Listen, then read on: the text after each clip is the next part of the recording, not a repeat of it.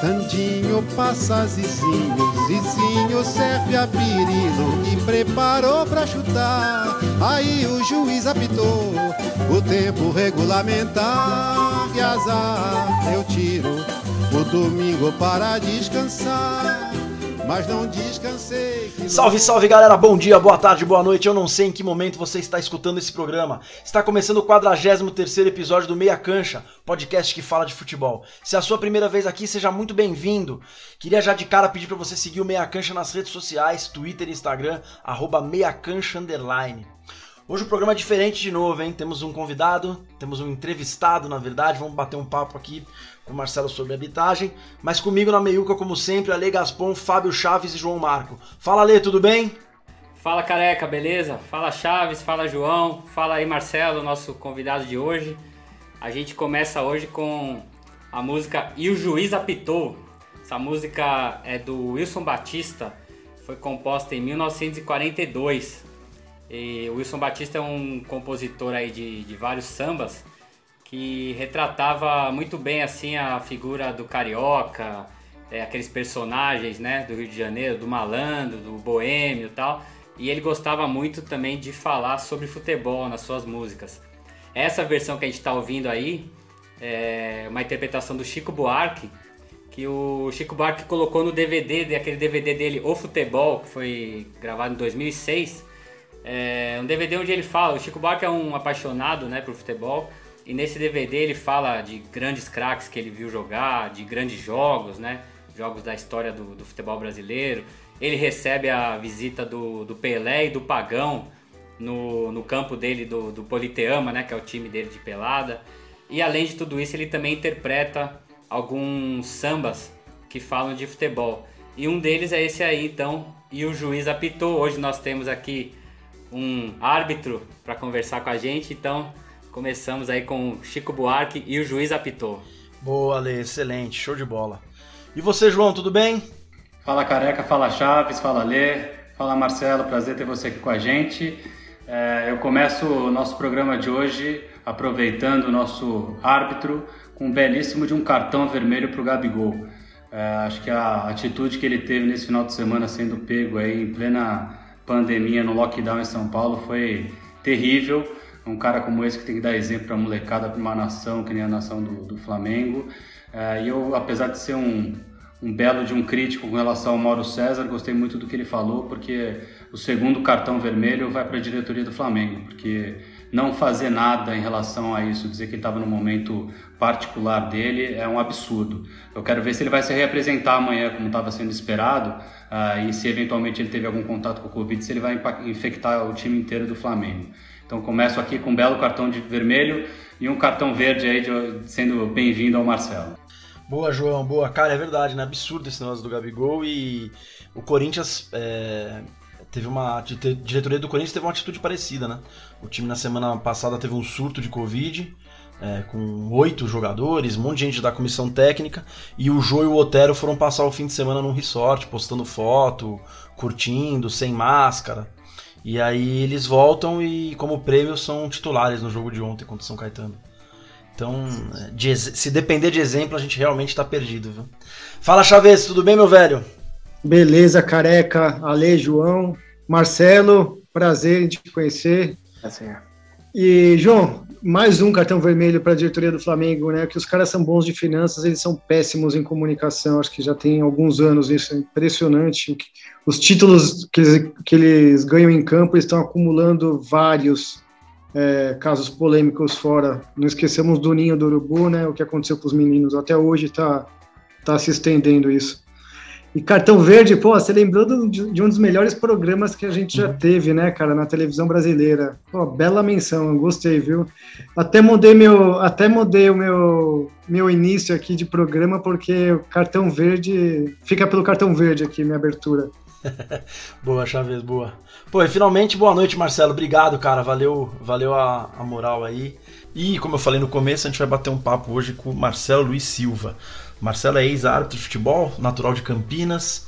É, trabalhou por 18 anos na Federação Paulista de Futebol como árbitro e como avaliador é, né, do, do árbitros e uma assessoria para a federação durante três anos.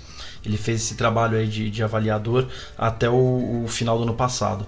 É, então, cara experiente aí que vai dividir um pouco dessa, dessa vida de árbitro com a gente. Primeiro, queria te, te dar boa noite aí e agradecer a tua presença. É, boa noite, boa noite, Márcio, Ali, o, João, o Fábio. É, muito obrigado pela, pelo convite. É um prazer enorme estar batendo papo sobre futebol, que é uma coisa apaixonante. E principalmente a arbitragem, né? Que a arbitragem está no sangue. É, eu, eu, vou falar uma frase aqui que no primeiro dia que o, de aula na Escola de Árbitros Flávia Azetti da Federação Paulista, meu professor ainda vivo, o professor Gustavo Caetano Rogério, ele disse pra gente: a partir de hoje, a maneira de vocês verem futebol para o resto de suas vidas vai mudar completamente. E realmente o, o árbitro, quando você se torna árbitro, o seu olhar para o futebol é, é totalmente diferente. Ah, eu imagino, cara, não tem jeito. E, cara, eu vou, vou começar com isso já, Marcelo. Eu queria que você já falasse, contasse um pouco pra gente é, de como é, onde e por que você decidiu ser árbitro, né? Como é que começou, como é que surgiu essa ideia e como é que você deu início na, na, na carreira e na, na profissão de árbitro? E Marcelo, chama ele de careca, que se você falar Márcio, a gente não vai saber quem é. isso é verdade, isso é verdade. É, ambos somos, somos carecas, né? Mas então, mas então, careca, é o seguinte. É, cara, foi uma coisa meia aconteceu assim do nada, né? Eu sempre fui muito curioso para coisas estranhas, coisas meio que inusitadas. Quando eu vi um cara no meio do campo de futebol, eu ficava me perguntando, pô, como que aquele cara chegou ali? Como que ele, como que ele consegue uh, ficar dentro de um campo de futebol, comandar todo aquele conjunto de jogadores, torcida, o perigo que a torcida já conhecia futebol, né? E eu fiquei curioso, foi uma curiosidade. Aí um dia eu tava num, num domingo, eu tava em casa, e eu sempre li o jornal de domingo, e numa, na parte esportiva. E na parte, tinha uma, uma, uma notinha no jornal dizendo que ia ter um curso de árbitros eh, para formar curso de árbitros na Liga Campineira. E o professor seria um árbitro de futebol profissional. Pô, me interessou aquilo, falei, eu vou lá, fui lá na Liga Campineira, fiz a minha inscrição e aí começou essa jornada. Curiosidade, pura curiosidade. Quantos anos você tinha, Marcelo? Eu já eu tinha 20 22. Já, já, já tava meio que velhinho pro futebol, porque eu, na minha sala na federação tinha pessoas com 18 anos, 16. Tinha um menino com 16 que tá até hoje atuando. É, primeira coisa, você falou da Liga Campineira, Marcelo. Eu acho que é a primeira vez que a gente tem mais gente em Campinas do que em São Paulo. É, você, a Lei Chaves estão em Campinas, eu acho que é a primeira vez que a gente tem uma, uma vitória aí do outro lado campineiro. É, eu, eu, tinha uma, uma, pergunta programada aqui, mas a primeira, antes de fazer essa pergunta, é: você jogava bola? É, e, e, gostava de futebol e talvez por isso seguiu? E, e além de árbitro, você conciliava outra carreira, outra profissão? Então, olha, é, eu, eu sempre sempre joguei bola, mas era muito ruim, nossa senhora, dava trabalho. Pelo amor, só arrumava confusão. A gente tem um grupinho de pelada, né? Gente, nós somos amigos até hoje, temos um grupo ainda no Facebook, no WhatsApp. E eu jogava na zaga, era zagueiro. E arrumava muita confusão, mas batia, nossa, batia demais e dava muita confusão isso. Aí me mandava, mandaram pro gol, porque eu arrumava muita confusão na linha, mandaram pro gol. Aí fui jogar de goleiro, aí fiquei com um grupo de amigos batendo bola e de final de semana, mas nada Nada assim que saltasse aos olhos, pelo contrário. Era bem caneludo mesmo. E, e, e a arbitragem em função do futebol. Eu sou um amante do futebol, né? Eu gosto de, eu, eu sou amante do futebol de ouvir futebol pelo rádio, né? Eu gosto, sou apaixonado para ouvir futebol no rádio. Isso desde, desde moleque, desde criança, assim, entendeu? Sempre ouvia futebol pelo rádio. E o futebol tá, tá no sangue. E essa paixão pelo futebol é que me levou para a curiosidade em relação à arbitragem. E você tinha, você tinha, você falou que você tinha 22 anos, né, quando você quando você foi fazer o curso. Você já trabalhava, você já tinha uma outra carreira, uma, uma outra profissão? Sim, você foi, sim, já trabalhava. E você levou ela sempre junto com a arbitragem? Exatamente, sempre foi paralelo à arbitragem. É, assim, algum, em alguns momentos é, isso acaba criando alguns problemas, tá? Ao longo da carreira de um árbitro. Mas eu, eu nunca deixei de priorizar a minha profissão, o meu emprego, você entendeu? Em detrimento da arbitragem. esses problemas é engraçado, porque isso daí a gente já viu muitos árbitros falarem sobre isso. Tipo, o problema é justamente de conciliar o trabalho que ele tem com, com, a, com o árbitro, né, com, com a profissão de árbitro. E como que é, então, conciliar isso com a família? Porque a gente tem um. Eu até estava comentando com eles: o jogador de futebol ele joga quase todos os dias da semana, mas ele tem um dia de folga, que ele vai curtir a família. Agora, você, você tinha os seus dias de trabalho lá na Unicamp, e além de trabalhar na Unicamp, você ainda, ainda tinha o trabalho como árbitro, muitas vezes fora da cidade. Às vezes você tinha o quê? Um sábado nem isso com a família. Como que a família. Como que era essa relação com a família? Sem relação familiar, né? Não tem final de semana, né? Não tem, não tem como, churrasquinho, é, aniversário, não existe, não existe. Eu, boa parte dessa, da, da minha é, é, fase na arbitragem, eu estava solteiro. Então o cara solteiro vai para onde quer, a hora que quer e como quer. Então é muito mais fácil. Agora, conciliar isso, uma relação, família, esposa, filhos, é complicado. Eu tinha vários amigos que eram casados e é, um, é uma situação muito difícil, que você se abdica é, completamente do, do, do, convívio familiar. Tá? Os meus amigos não viram os filhos crescerem é, e era uma, uma, uma, Final de semana não tem final de semana, né? só de segunda a sexta. E olhe lá, porque quando tinha jogo no meio de semana, então era mais um dia que você ficava sem contato familiar. Ô Marcelo, nesse sentido, uma das coisas que, que falam que poderia até melhorar o nível da arbitragem era a questão da profissionalização né, dos árbitros. É, o que, que você acha? Você acha que isso realmente poderia contribuir para melhorar? E você acha que vai acontecer isso um dia no Brasil ou está muito longe ainda? Deixa eu aproveitar, em, deixa eu aproveitar e emendar, Marcelo. Por que, que é tão difícil profissionalizar essa profissão, cara? Tornar o árbitro, é, o cara ser só árbitro de futebol, viver disso, um profissional com com a legislação e com as regras todas, é má vontade, porque o futebol gira tanto dinheiro, cara. Não é possível. E a arbitragem hoje em dia, principalmente, é uma coisa que, que influencia tanto. É, na, assim, eu, eu vou perguntar e já vou te dar minha resposta. A, a mim passa a impressão de falta de interesse. É. Ó, careca, é, o João, a Lê, o Chaves, olha, quem vai pagar a conta? A, a, questão é, a questão é só financeira. Quem é que vai pagar a conta de você deixar um profissional ter um contrato com um profissional durante um determinado período e tem que ser algo até interessante? O, e, quem vai pagar isso? Os clubes? Não, a federação.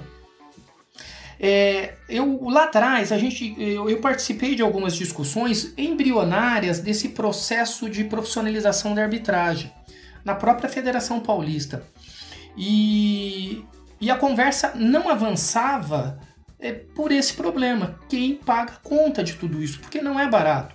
Na Europa, eles têm um, um, um modelo até interessante. Os árbitros eles têm uma dedicação exclusiva, eles não têm outra. árbitros de primeira linha, em campeonato, por exemplo, na Itália, na Inglaterra, eles não têm outra atividade durante um período longo de contrato com, com as ligas, você entendeu? Então eles recebem um valor fixo e recebem um bônus por partida. Esse valor fixo é como se fosse um salário e ele recebe um up a mais, um bônus, em função da quantidade de partidas que ele vier a atuar. E ele tem que se dedicar à parte física, à parte mental e à parte técnica que é o estudo, a análise de vídeos de maneira repetitiva, que faz com que o árbitro consiga adquirir uma boa interpretação na parte teórica e também no campo de treinamento, porque ele vai para o campo de treinamento com é, categorias de base que eles vão simular algumas situações para que ele decida, você entendeu? Para aperfeiçoar essa parte técnica dele com a prática. Agora, eu acho que o problema aqui no Brasil é, é custo. Quem vai pagar? Não é barato. Né? Não é barato. Entendi. Na verdade, ter, teriam condições, né? Teriam condições, mas é que ninguém quer pagar, né? As federações teriam. Então, não, como. até entendo. Não, até entendo isso, mas aí você, você tem que tentar que os árbitros tenha, que todo estado tenha um, pelo menos. E, e, que seja uma coisa da CBF. Cara, a CBF ganha muito dinheiro, cara. Pelo amor de Deus. Ela com... Já foi difícil colocar o VAR. É, sim, não, eu entendo, mas é porque eu, eu acho que entra no lance da má vontade.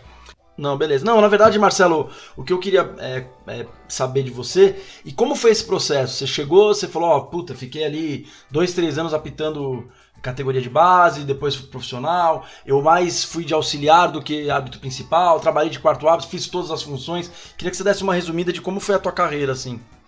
É, careca, eu fui... Eu, eu, eu atuei em todas as divisões do, do, do futebol paulista. Todas, sem exceção. Eu atuei do sub-11 até o profissional da primeira da série da, da primeira divisão. Não teve uma categoria é, na Federação Paulista que eu não tenha atuado. Eu tenho mais de mil jogos, né? Como, como árbitro de futebol. E eu comecei como todo árbitro, e eu acho, eu vou frisar isso, é muito importante o árbitro não queimar etapas. O árbitro tem que ir galgando gradativamente para ir amadurecendo para quando chegar num grande jogo, num estádio lotado, num clássico, ele está preparado. Preparado emocionalmente, preparado tecnicamente para atuar numa partida. Porque uh, quando o árbitro queima etapas, ele, ele tem muita dificuldade para lidar com adversidades, com situações inusitadas que acontecem dentro de uma partida de futebol. E isso é muito ruim. Ele, isso gera muita insegurança para o espetáculo. Gera insegurança para os jogadores, gera insegurança para a comissão técnica, para o torcedor lá que está na arquibancada. E, e, isso coloca muito em risco o espetáculo como um todo. Porque o árbitro é o garantidor, é o grande garantidor da parte legal do espetáculo. Ele que legitima. O árbitro legitima um resultado de uma partida. Então é muito importante que ele traga segurança.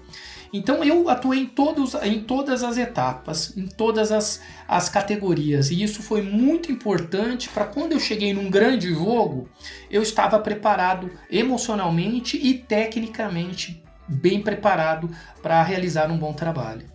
Você citou agora dois pontos. É, primeiro, galgar cada uma das etapas, a preparação física é, e mental como que tem, como que é essa preparação mental, por exemplo? Porque você, vê que tem muitos árbitros que cometeram alguns erros durante, durante a carreira e que se eles não tivessem preparados mentalmente, isso poderia afetar completamente a carreira deles, né? O, inclusive o trabalho deles como árbitro. E também fisicamente, porque antigamente os árbitros tinham que parar com 45 anos, no Brasil a CBF mudou para 50, mas a FIFA permite que ela não tem limite de idade. Você acha que o árbitro, mesmo após os 50 anos, o reflexo dele continua, por mais que ele tenha preparo físico, você acha que o reflexo dele continua perfeito para apitar qualquer, é, para apitar um, um jogo? É, assim, olha, eu, eu, eu acho que sim, dependendo do dependendo do, do biotipo, das condições físicas, é, consegue sim. Eu, eu, eu acho assim o futebol está muito rápido, ele é muito rápido, muito veloz hoje em dia, né? Ele não é aquele futebol cadenciado da década de 70, né? O cara parava, olhava, que até ele pensaria se ele ia cruzar, se ele ia tocar para o lado. Hoje não, não, tem mais espaço para isso, é muito dinâmico, né? Eu tava vendo o jogo do Palmeiras, esse último jogo com a molecada aí, nossa senhora, que correria no começo do jogo. A bola não parava no pé de ninguém, tum, tum, tum, tum, tum. Uma coisa de louco, você entendeu? E o árbitro tem que estar tá preparado também para isso. Hoje, é, é, é, é, eu entendo que um árbitro que tiver umas condições físicas adequadas, adequadas segundo o padrão da CBF e da FIFA, consegue tocar uma partida assim e essa questão de reflexo não atrapalha não, tá? Eu não acredito que atrapalha. Agora, é, eu sinto um, um pouco de eu, eu acho que o problema hoje em dia não está na idade, porque você pode ter um árbitro super novo, você entendeu? E que vai ter grandes deficiências que um árbitro mais experiente acaba não tendo. Tá? Então, é, por quê? Porque a experiência é muito importante.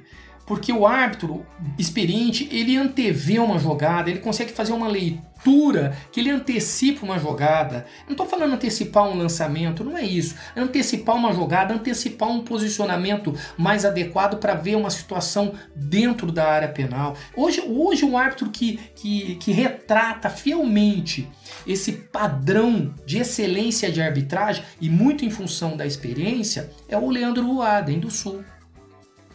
O Leandro Voaden do Sul, agora faz um, um mês mais ou menos, ele, ele arbitrou uma partida e ele não chamou o VAR nenhuma vez. Não teve dúvida, porque as decisões que ele tomou dentro do campo de jogo foram absolutamente legitimadas. E o, e o, e o porque quando ela é legitimada e o conjunto de jogadores, ou seja, os, o conjunto de agentes que estão participando da partida é, confirmam aquela legitimação, raramente o VAR vai, vai, vai chamar. Você entendeu? O comportamento dos atletas muda, o comportamento do, do, do banco e, e, e, comissão técnica muda, você entendeu? É, a gente vai até comentar sobre o VAR mais para frente. Mas a, a, gente carece hoje, eu acho que o problema não está necessariamente no VAR. A gente carece de profissionais mais bem preparados, mas não é bem preparados na parte técnica ou na parte física, mas é preparado na experiência. Ele tem que ter bagagem, rodagem dentro de várias divisões para aí sim, quando chegar numa série A de brasileiro, ele tá mais tarimbado, ele tá mais rodado para lidar com certas adversidades que impõem mesmo um jogo de primeira divisão. Marcelo, para fechar esse bloco aí, para a gente ir para a próxima, que, que, conselho você daria para quem está começando nessa profissão? Uau, é, é, tem que ter muita persistência, viu? Porque esse árbitro de futebol não é fácil. Você encontra muitas dificuldades no dia a dia. A carreira é muito complicada, você entendeu? Você, o maior adversário de você é você mesmo na arbitragem. Tá? Eu, quando eu comecei, até na, na pergunta anterior, não existia é, pilar psicológico. Hoje tem um pilar psicológico, tem uma psicóloga. Então, na época que eu comecei, a, o pilar psicológico chegou na meados do, dos anos 2000. Você entendeu? E quando eu comecei na arbitragem, lá em 98, não existia pilar psicológico. Não existia nada disso, só existia o físico. Você ia lá, fazia o teste físico e você estava habilitado para atuar o ano inteiro. Ao longo dos anos isso foi mudando, passou a ter dois, três, quatro testes físicos. E lá, bem mais à frente, veio um pilar, o pilar pilar psicológico, o pilar mental que foi introduzido. Isso mas demorou para se chegar nesse formato que tem hoje, que é muito bom. O árbitro hoje tem um, um bom suporte, você entendeu? O curso hoje, né, essa formação toda, igual a formação que você fez né, há, há alguns anos atrás, você acha que hoje essa formação está melhor? Ela é mais, é mais qualificada? O, o profissional se sai mais preparado para apitar hoje ou, ou, você acha que isso não, não mudou muito? Sem, sem dúvida nenhuma, melhorou muito. Melhorou muito. Agora sim, o que eu, o que eu, o que eu, o que eu sinto que, que acontecia no passado e hoje não acontece é um pouco dessa parte prática. O árbitro profissional ele tem que ter rodagem, bagagem. E às vezes você não, não necessariamente essa bagagem se dará no, no futebol profissional. Atuar no amador te, faz, te traz grande aprendizado. Você aprende muito em situações extremamente adversas. Você vai apitar em campos de periferia, você vai apitar em campos sem nenhuma segurança, que a segurança é você e a sua arbitragem é que vai te garantir que você não seja agredido. é sério, que você não seja agredido. E eu atuei muito né, é, no, futebol, no futebol amador e me, me, me deu muitas lições. Me deu uma bagagem muito boa para quando eu cheguei no campo no futebol profissional, que, que é um outro nível, tanto na parte de segurança quanto de responsabilidade, me fez me, me deu mais tranquilidade para atuar. Por exemplo, na década de 70, os árbitros faziam a parte prática de experiência de arbitrar no Carandiru. Excelente lugar. Cara. Nos campeonatos internos dentro do Carandiru. Tranquilo. E o, o bicho pegava. Amistoso, né? Muito tranquilo, bem, bem, bem, bem, bem, bem, bem light, né? Dava para. Mas eu, eu sei de vários colega, colegas antigos que chegaram a atuar lá e também no amador e é uma baita experiência, assim, entendeu? Pô, você consegue se safar de algumas situações, porque uma coisa é o futebol que a gente vê no Murumbi, no Maracanã, no Beira Rio, outra coisa é o futebol na Série B, na Série C, na Série D. Aí que é futebol para valer, o futebol raiz tá aí. Porque lá em cima, quando você chega, é muito mais fácil atuar. Você tem uma responsabilidade maior. Mas se você tiver uma bagagem, uma experiência, você consegue levar muito bem, você entendeu? E, e que a gente sente falta disso hoje nos árbitros jovens é essa falta de bagagem. E, tem, e, essa falta de bagagem gera, gera na cabeça deles muita insegurança e uma VAR dependência. Tá? Nós temos um problema de VAR dependência fruto dessa um pouco dessa insegurança. Cara, o VAR é legal, mas é chato. Vou falar do Marcelo, que o Marcelo é mais legal. Conta aí pra gente, Marcelo, qual que foi o jogo que mais marcou sua carreira e por que que marcou tanto? Olha, eu, eu colocaria dois, cara. Dois que foram fantásticos e, e, e, de dificuldade, de polêmica, de tudo, né? Ou colocaria três, vamos colocar três, vai colocar aqui o nosso, o nosso derby campineiro. Nosso derby campineiro, é, eu tive a felicidade, cara, de ser o primeiro campineiro nato a atuar num derby, num derby profissional, você entendeu? Então, é, é, já campineiros atuaram em derby, mas não, é, mas não, é, é, não era campineiro, você? Era ah, radicados em Campinas, tá? Mas eu fui o primeiro campineiro a atuar num, num derby. Isso foi um motivo de muito orgulho. Eu atuei no derby 164, tá? Os derbys têm números, então eu atuei no 64. É, foi super, super gratificante, foi uma alegria imensa ter atuado no Derby, um grande aprendizado e deixou grandes lições.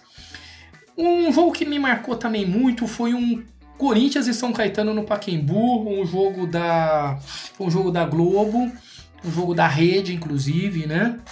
Foi um jogo da noite, das 9h45, 9h50, 10 horas, né? Aqueles horários maravilhosos para a família, né? e foi um jogo super interessante. Técnico do, do Corinthians era o Leão, técnico do São Caetano era o, o Murici, Murici Ramalho, era o técnico do São Caetano. Foi um jogo, aliás, aquele dia, aquele dia aconteceu um monte de problemas no Paulistão. Um monte de problemas. Na Vila teve problema, um jogo à tarde, o árbitro foi começar o jogo, não tinha bola, e nós fomos pro Paquembu, aquele jogo Corinthians São Caetano, Corinthians uma draga danada, uma crise interna. Um bom público no Paque, um bom público no Paquembu. Árbitro era Otávio, rapaz espetacular, paulistano, Otávio. Assistente 1, Ednilson Corona, FIFA. Assistente 2, Marcelo Luiz da Silva, esse que vos fala. E o, o, o, quarto árbitro é um cara do Vale do Paraíba. Cara, foi fantástico esse jogo. 1 a 0 gol no segundo tempo, gol do Somália e o gol saiu do meu lado. Você entendeu? Esse jogo foi. Porque, inclusive, no intervalo foi uma coisa até interessante. Fomos pro intervalo. O árbitro expulsou três jogadores do Corinthians. Expulsou primeiro Marcelo Matos. Um lance de. Foi uma segunda bola que foi jogada no campo de jogo. Depois expulsou o Roger, Galisteu, Galisteu, Chinelinho, todos os nomes das mulheres dele de sobrenome. E, e depois ele expulsou o Betão no finalzinho do jogo. Nenhuma, nenhuma surpresa tá? nos três expulsos, né? Nada, nada, nenhuma novidade. Foram os. Não, nenhuma novidade até foram aí. Os, foram os três expulsos e um grande detalhe, nós estávamos com uma camisa, uma camisa é, de tom rosa, inclusive. E o engraçado é que depois desse jogo, eu, eu cheguei em casa, era 5 horas da manhã, tá? Eu saí do, do. Eu consegui sair não, sem nenhum problema, não teve problema nenhum com a torcida, mas é a imprensa, é a repercussão, a conversa com a comissão de arbitragem por telefone. Eu saí do do, do, do Paquembu, do vestiário, era umas 3 horas da manhã. Quase 3 horas da manhã, era 15 para as 3 da manhã. Tá? Então, eu fui chegar em casa, já era umas 5 horas, e aquele dia foi são vários problemas com a arbitragem e que a gente nós fomos agraciados no Globo Esporte com o fechamento do Globo Esporte foi com o tema, as músicas dos Trapalhões, de tema de abertura e as imagens das, da arbitragem. Tranquilo que a gente não vai pôr hoje, não. Ô Marcelo, você, você tocou num ponto que eu tinha até separado aqui para te fazer a pergunta. É engraçado que você falou. É, como é que é o vestiário? É, eu tenho essa curiosidade, assim, o intervalo do jogo. É, não necessariamente esse jogo, mas no geral. Como é que é a conversa entre os árbitros? O que que vocês conversam? O que que, o que acontece ali nesse intervalo? Vocês ficam isolados mesmo? Alguém tem alguma pressão de dirigente de clube? Como é que é o, o vestiário do árbitro? Ah, tem pressão, tem pressão. Tem lugar que tem pressão do momento que você chega até o momento que você sai. Sabe um lugar que tinha muita pressão e que era muito complicado, era muito fácil de se fazer pressão, que era muito difícil o árbitro atuar? O palestra velho, o palestra antigo. Meu Deus, para entrar no vestiário da arbitragem, você passava pelo vestiário do Palmeiras. Você tinha um Ah, hall é. ali. E passava, passava pela torcida também, né? Pra entrar no, É, no- chegar nos não, vestiários, né? Não, você, você entrava, conseguia entrar com o carro, você parava embaixo, embaixo Ah, do da arquibancada oposta, não da turma do amendoim, do outro lado. Você parava Tá. já embaixo ali. Até ali não tinha muito problema, porque vai estar circulando as pessoas, que é, é filho de, de, de conselheiro, vai estar aquela turma ali. Tem bastante torcedor, mas são- é, a característica são essas pessoas. Mas depois você passava literalmente quase que dentro do vestiário do Palmeiras. Então, e o vestiário era pequenininho, acanhado, era muito apertado o vestiário do palestra. Eu adorava atuar lá, adorava. Mas mas era ali era motivo de muita pressão. Então é assim, o que que acontece, Ale? Cara, quando o árbitro tá mal, é melhor não falar muita coisa, Pra ele não piorar. Você entendeu? É melhor não falar muita coisa. Se o árbitro tá bem, você enche a bola. Você- Eu tô falando como assistente. Se o árbitro tá boa, vó, beleza, aquele lance assim, aquele lance assado, maravilha, isso continue assim, desse jeito, sangue no olho. Você entendeu? Ó, tem aquele jogador que tá meio chato, chega mais junto nele e tal, dá uma bronca, alguma coisa. Agora, se o cara tá mal, tá em pânico, cara, você tem que ter uma outra atitude. Não adianta ficar cobrando, falar que ele errou ali, errou, errou a colar, e piora. A cabeça dele vira um trevo, ele não consegue fazer mais nada. Então, Hã? Tem que acolher, tem que acolher, exatamente, tem que acolher. Você faz um processo totalmente inverso, evita falar em erros, fala em possibilidade de acertos. Você entendeu? Você muda o foco, você fala em possibilidades de acerto. Olha, aquela situação assim, você tenta pegar mais a diagonal, você abre mais pra cá, você fica atento com o comportamento de um jogador que toda vez, toda falta que você marca, ele, ele vem correndo atrás de você protestar. Você, você, você- começa a, a- a direcionar em pontos que, que ele possa ter uma melhora na atuação, pontos que vocês já identificaram de falha, mas você não vai estar falando que ele falhou. Você vai estar alertando para que ele possa estar atento e a partir dali começar um, um- um momento mais assertivo na arbitragem. Porque é muito ruim. Eu já atuei em jogos que o árbitro foi muito pressionado. Então eu posso contar um lance aqui que aconteceu em Araraquara. Nós fomos fazer um jogo, o Fernando Diniz era o técnico do, do, do Osasco, tá? Ele estava no Osasco, muito bem. E o Fernando Diniz é muito difícil atuar com ele na beira do campo. Só que eu já tinha atuado algumas vezes com ele, então se criou uma certa, uma certa empatia entre a gente, você entendeu? Isso facilita muito. Árbitro assistente 1 tem que ser um canalizador de empatia. Só que essa empatia tem limite. Essa empatia tem limite da autoridade dele dentro do campo de jogo. Ou do- da equipe de arbitragem, ou melhor dizendo, você entendeu? Mas essa empatia é muito importante. Tá? Principalmente com o assistente número 1 um que vai correr ali com o banco, com os técnicos atrás dele. E o árbitro teve uma decisão super certa. O time da Ferroviária atacou, reclamou de um pênalti. Foi do meu lado o pênalti, muito próximo à linha da minha atuação. Eu, ele olhou até, chegou a olhar pra mim, eu fiz um- uma, uma situação que a gente tá acostumado, tipo, segue o jogo, legal, não aconteceu o, o pênalti. Na sequência, o time do, do Diniz marcou o gol lá. Rapaz, a partir desse momento, o jogo virou inferno. Isso aconteceu no primeiro tempo. Inferno. Aquela reclamação, aquela reclamação, o banco ali da ferroviária atrás de mim, eu levando na boa. Terminou o primeiro tempo, todo mundo correu em cima dele. Presidente invadiu o campo. Lá agora na arena, na- na- nessa arena atual. O presidente entrou em campo, Fonte correu. luminosa. Fonte Luminosa, polícia, foi todo mundo, os, os, os 11 jogadores, mais todo o banco de reserva e comissão técnica correu no meio do campo, em volta dele. Aquela pressão, pressão, polícia, pá, pá, pá. Até Gandula tava reclamando no meio. Aí todo mundo desceu. Vamos pro vestiário. E lá, pra gente chegar no vestiário da arbitragem, a gente passa na frente de- dos dois vestiários. Tanto do visitante, que é o primeiro, depois do túnel, e o segundo, que é o, o- o vestiário do da ferroviária. E lá no fundo do corredor é o nosso vestiário. Quando a gente desceu, o assistente 2 era um cara da PM, meu amigo Cabral. E o árbitro era o Canto, aqui ele é, chama Canto. É, Canto, o sobrenome dele. Ele é de. Aqui do. do como chama aqui? De Sorocaba. Cara, quando a gente começa a descer o túnel, depois de toda aquela pressão, eu olhei para o rosto dele. Ele tava em pânico, cara. A pupila dilatada, parecia que tinha fumado um, tava meio malucão, você entendeu? Falei, meu Deus do céu, se a gente passar no meio daquele corredor polonês, a gente com a polícia, tudo. Descendo, eu fui refletindo. Eu, quando chegou no último degrau que a gente ia entrar no túnel para depois subir mais um lance de escada e entrar no corredor de acesso, eu falei: pera aí, pessoal, alguém aqui precisa, necessita ir no vestiário? Aí um olhou pra cara do outro e falou: não, não, não, não. Os policiais ali com a gente. E o fiscal também da federação. Eu falei: então nós não vamos no vestiário, nós vamos ficar aqui. Nós vamos dar um balão nesses caras. Nós vamos só enfrentar esses caras depois que acabar o jogo. E daí a gente tem que ir lá mesmo, não tem jeito.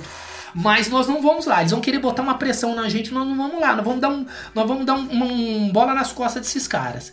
Cara, nós não fomos lá. Foi a melhor coisa que nós fizemos. Os caras já tinham armado uma pressão, corredor polonês, pra meter uma pressão na gente. Eu já tava. Era macaco velho, já rodado. Então eu tava sossegado. O Cabral era PM, sossegadão, tá acostumado com situações de conflito. O canto tava em pânico. E a gente tinha que preservá-lo para ele voltar pro segundo tempo, pô. E ele tá fazendo uma excelente arbitragem. Mas ele sentiu um pouco a pressão. A pressão foi meio violenta. Cara, voltamos antes, demos um balão nos caras, os caras ficaram doidos. Aí o segundo tempo transcorreu normalmente, o, o, o time do, do, do, marcou mais dois gols, o jogo terminou, acho que. Não, marcou mais um gol. O jogo terminou, 3, terminou 2 a 0 pro time do, do Diniz. E aí nós fomos pro corredor polonês. Aí foi pesado o negócio. Aí foi pesado, os caras tentaram agredir, o, a polícia foi reforçada. Nós tínhamos um, um cordão de, de, isolamento, nós tínhamos 15 policiais com escudo e tudo pra gente passar naquele corredor. Passamos. Passamos no corredor. Você entendeu? Aí os caras, o pessoal armou um esquema, o, o fiscal ficou sabendo que eles armaram um esquema para pegar a gente na Washington Luiz. Depois que a gente saísse da cidade e antes da gente chegar no pedágio de São Carlos. Você entendeu? Armaram tudo e a gente. Aí, aí contato com a polícia rodoviária para ela nos escoltar. A polícia escolta até a cidade, até a saída da, de Araraquara. Na saída de Araraquara já tem a polícia rodoviária rodoviária estadual até o, até o pedágio. Do pedágio, uma outra polícia, outra, outra viatura e escoltaria a gente até mais para frente. Você vê que é fácil a vida, fácil a vida Super do árbitro. então não, não é fácil, cara, mas você tem que ter você tem que ter um pouco de, de, de rodagem para sair dessas situações conflituosas sem com o menor dano possível. Você entendeu? Você não pode levar um dano pro espetáculo. Você tem que preservar o árbitro e preservar a, a, a, a, validação, a legitimação daquele resultado. Isso tudo um jogo de.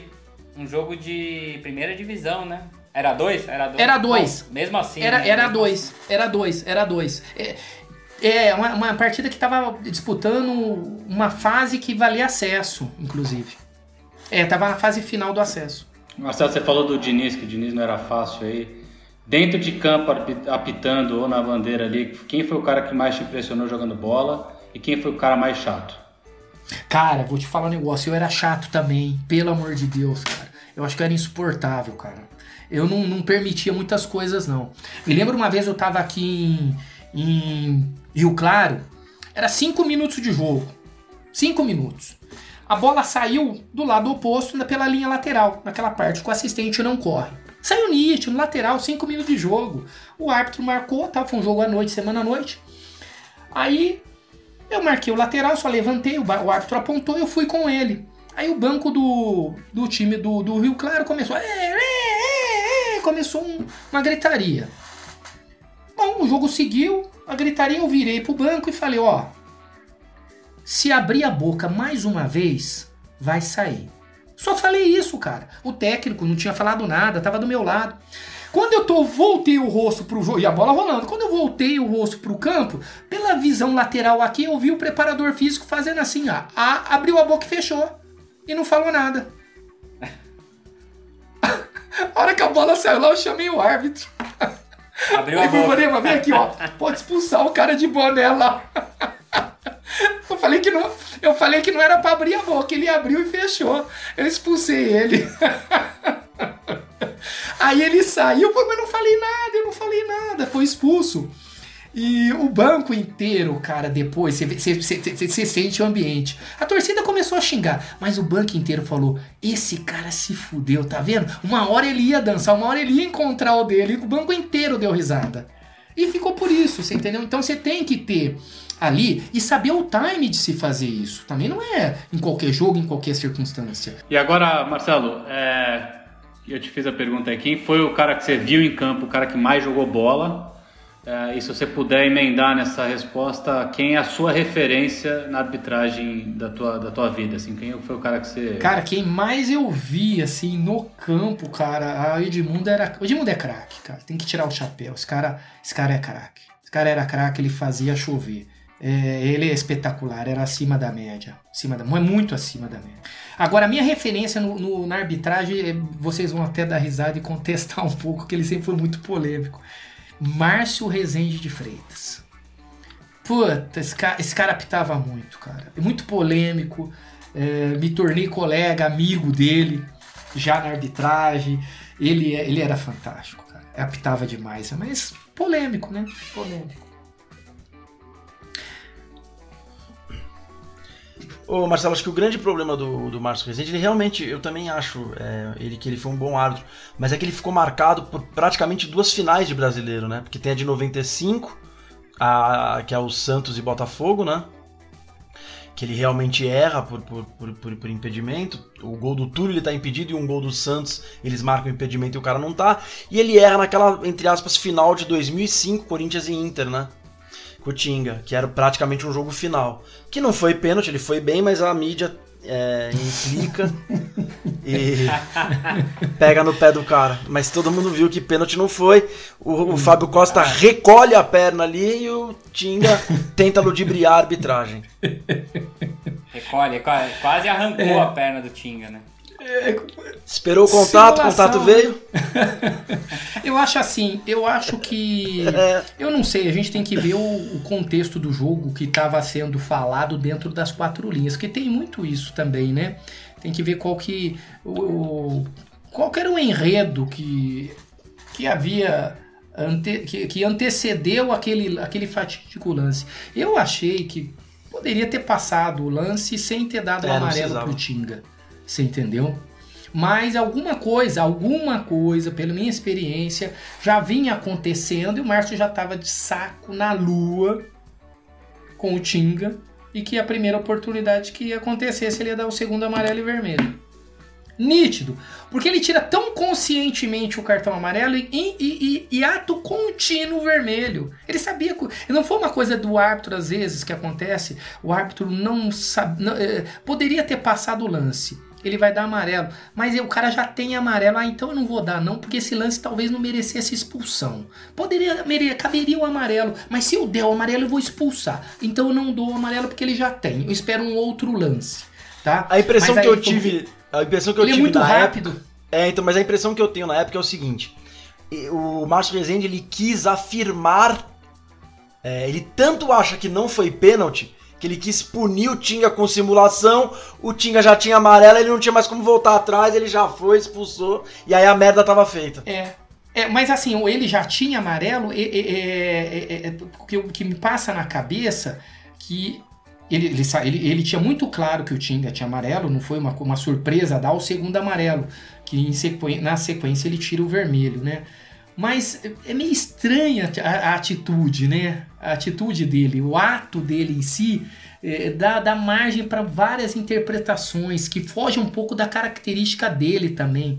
Pode ter tido uma DRzinha ali, viu?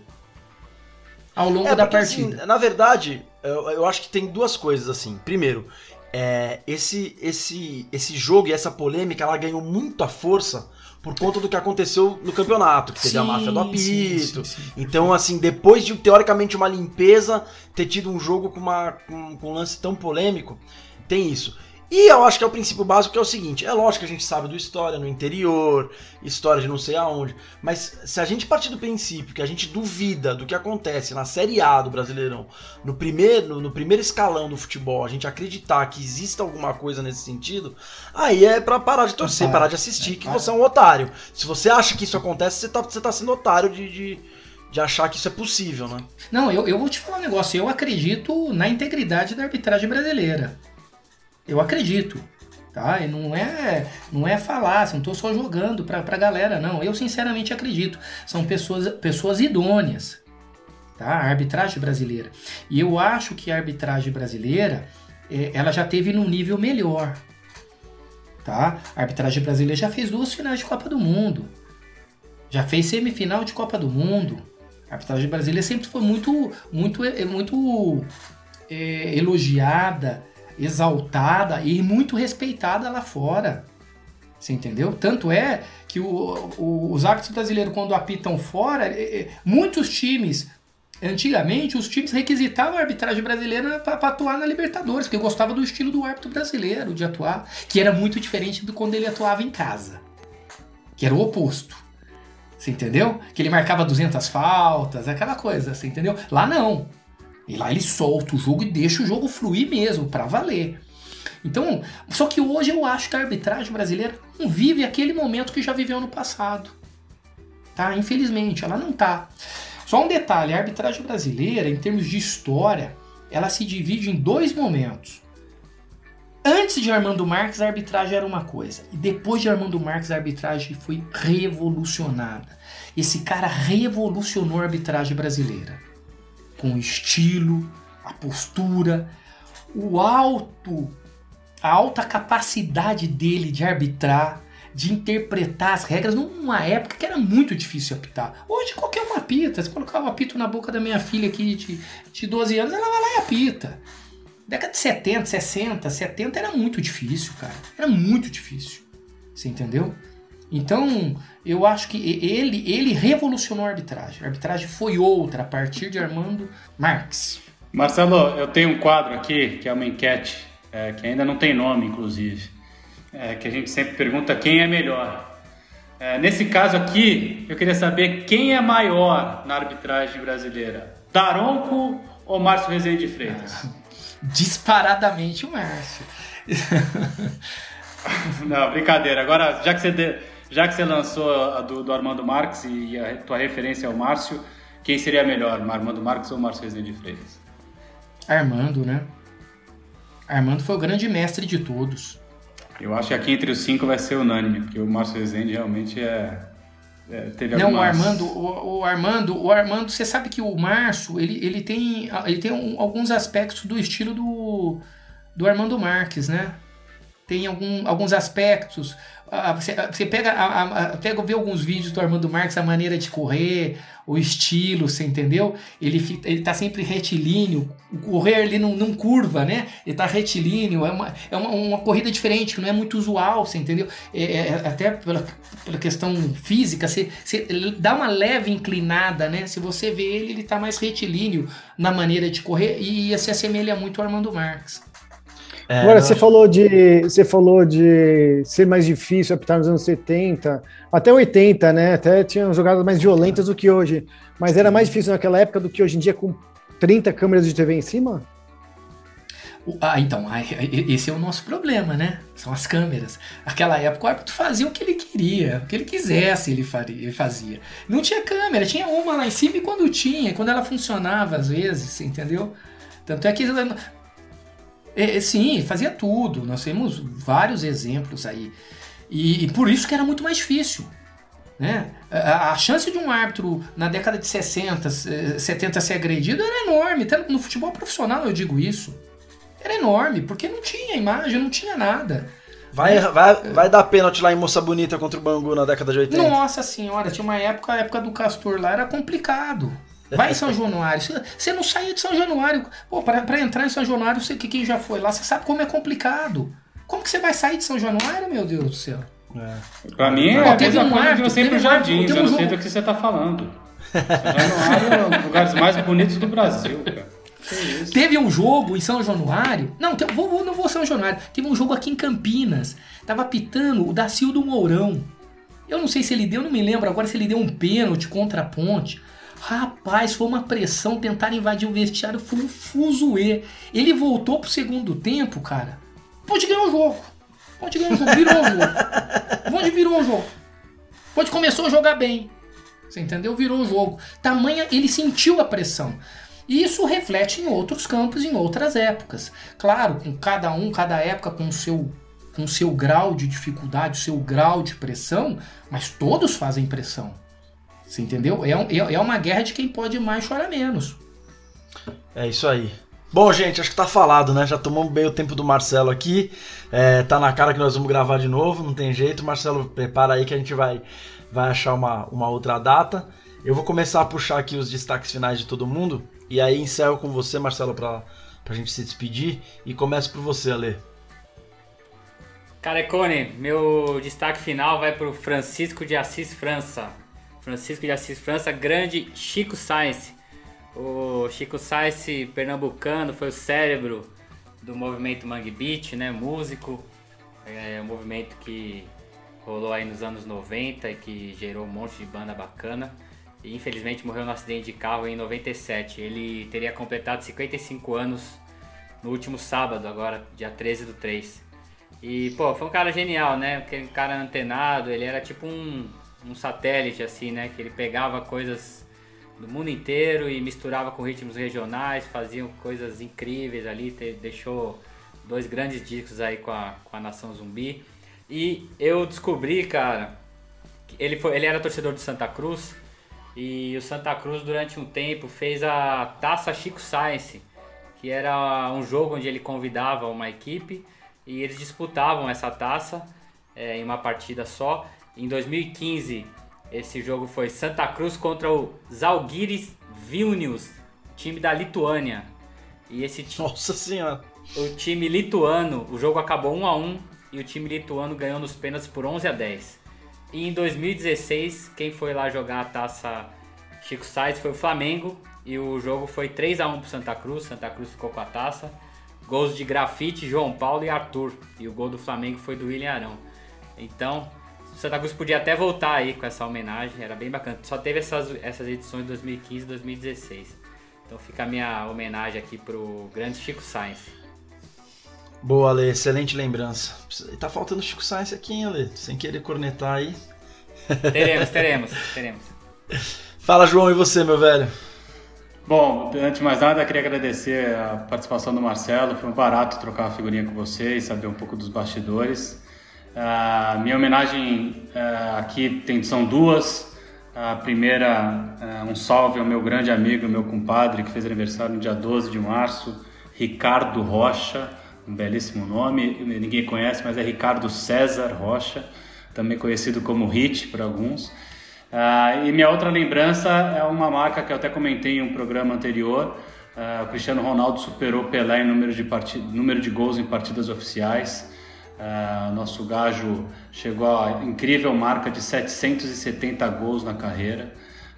ele tinha uma, ele esperou de maneira bastante interessante chegar nesse número, porque ele considera o que o Pelé considera como números oficiais e não o que de fato a, a, a utilizam aí como métrica, porque o Pelé considera um jogo pela seleção de São Paulo, alguma coisa do time da, militar. É, então ele, Pelé inclusive fez uma homenagem, postou no, no Instagram, e eu vou ler aqui rapidinho. Cristiano, a vida é um voo solo. Cada um faz sua própria jornada. E que bela jornada você está tendo. Eu te admiro muito, adoro te ver jogar e isso não é segredo para ninguém. Parabéns por quebrar o meu recorde de gols em partidas oficiais. A minha única lamentação é não poder te dar um abraço hoje. Então, porra, não, não, não satisfeito em bater um recorde e receber uma mensagem dessa do Pelé deve ser muito gratificante. Uh, e naquela época eu comentei que não vai ficar só no, no, no, Cristiano Ronaldo, é bem provável que o Messi supere essa, essa marca. O Messi tem hoje, se eu não tiver desatualizado, 730 gols, então faltam 40. O único detalhe disso é que a média do Pelé é 0,92, enquanto a média do Cristiano Ronaldo é 0,72. Então, o que prova que o Pelé era um monstro. Aí é minhas. Valeu, Rochinha. Boa, João, boa. Também acho que tem mais gente que passa essa lista aí. Muito provavelmente Ribamar alcança esses números, João. Chaves, e você, mano? Bom, Marcelo, antes de tudo, obrigado pela participação, foi fantástica. E todo programa a gente traz uma indicação aqui de filme, livro, série. O título da série, acho que vocês ouviram bastante, mas não, não leva em consideração, não, é FDP. mas é uma série bem bacana da HBO. Legal. Que retrata o. É, que retrata a vida de um árbitro de futebol. O maior sonho dele era apitar a final de Copa do Mundo. E quando ele mais dois foram escolhidos para formar o trio da arbitragem da Libertadores da América, ele viu esse sonho muito mais próximo, né, de ser realizado. Só que ao mesmo tempo a vida que a vida profissional estava voando, a pessoal degringolou, a esposa pediu divórcio, ele voltou a morar com a mãe, brigou judicialmente pela guarda do filho, enfim. É uma história bem bacana que traz bastante os bastidores da vida de um árbitro de futebol. Não sei se você viu, acredito que sim, mas é bem legal, indico para todo mundo aí. Boa, Chavez, excelente. Eu também já assisti, cara, é muito legal. A série realmente é, é bem bacana. Marcelo, e você, meu velho? Despedidas aí, últimas, últimas falas. Vamos lá, Careca, Leo, Marco Chaves, cara, prazer enorme, que papo bacana, rapaz. Muito obrigado, obrigado mesmo imensamente pelo convite. É só um pequeno detalhezinho, esse o FDP aí, a parte que relata dele de apitar um jogo de Copa do Mundo, esta parte aí é um fato verídico, viu? É adaptado no fato verídico aqui de São Paulo, tá? Então tem um pouco de. Tem um, Eu não sabia disso, é, não, Tem um cara, pouco de, de, de ficção, mas com um pouquinho de realidade. Tá? Isso tem um, tem um fato que eu posso até contar para vocês numa outra oportunidade. Mas eu queria dar só um. Um falar uma frase aqui para fechar. Eu acho que sintetiza muito esse momento do nosso bate-papo, que é uma frase que os meus professores, tanto Gustavo Caetano Rogério e eh, eh, Antônio Cláudio Ventura, os meus dois professores da escola de árbitro Flávio Iazetti. Flávio Iazetti era jornalista, hein? É, ele falava assim, tinha um grande lema, todo dia a gente olhava esse lema na, na, na lousa, todo dia. Arbitrar é julgar com imparcialidade e soberania. Então, um árbitro que entra do campo de jogo, esse tem que ser o lema dele. Total imparcialidade de qualquer, de qualquer interferência externa e ter a soberania para legitimar uma partida. Pô, show de bola, Marcelo. Eu queria mais uma vez te agradecer, é, aceitar o convite aí. E com certeza, cara, a gente vai fazer uma, uma segunda parte contigo, uma segunda edição, para tem muita coisa que a gente acabou não falando é, e muita coisa legal ainda que eu tenho certeza que você tem para passar pra gente. Brigadão mesmo. É, eu queria finalizar hoje. é, a gente já, já falou aqui algumas vezes que a gente tem a oportunidade aqui de deixar gravado algumas homenagens e algumas coisas, né? Eu primeiro como corintiano e torcedor eu queria é, homenagear o Gilmar Fubá, né? Jogador que faleceu hoje. É, ele já vinha lutando contra um câncer há quase cinco anos aí e descansou. É um cara super alto astral. Todo mundo que convivia com ele fala do quão importante ele era para um, um lugar, que ele era aquele cara que chegava no lugar e, e alegrava, né? E eu também queria dedicar o programa de hoje a um amigo meu, Bernardo Veloso, que é radialista e comediante. Ele infelizmente perdeu a esposa, é, vítima do, do Covid aí. E ah, passou uma luta muito grande com isso que aconteceu e vai enfrentar uma muito maior agora, né? Bernardão, força aí, meu velho, pode contar com todo mundo. Bernardo é um cara incrível e com certeza vai conseguir é, juntar forças aí para tocar a vida em frente. E deixar esse recado, né, cara? Pra gente. Nós estamos gravando dia 15 de março de 2021. A gente está completando um ano de pandemia no Brasil oficial, né? O primeiro lockdown foi, foi decretado há um ano atrás e, cara, não estamos nem perto de ganhar essa luta aí. Então vamos todo mundo. O João trouxe o destaque do Gabigol, né? No começo do programa, eu falei do Otério e do Ju. É, enquanto a gente, como população, não, não se conscientizar, é, vai ser mais difícil. A gente já não tem ninguém que ajuda, né? A gente não tem ninguém no, no, governo e nas áreas que deveriam cuidar disso que ajudem a gente. Então a gente que faz a nossa parte, vamos se cuidar, vamos usar máscara, vamos passar o cojão na mão, vamos sair de casa só se for realmente necessário, porque senão a gente vai tomar uma goleada aí. Beleza, gente? Semana que vem estamos de volta. Mais um pra conta. Valeu, fui. Valeu, gente. Valeu. Boa noite. Forte abraço. Eu tiro o domingo para descansar, mas não descansei, que louco fui eu. Regressei do futebol, todo queimado de sol.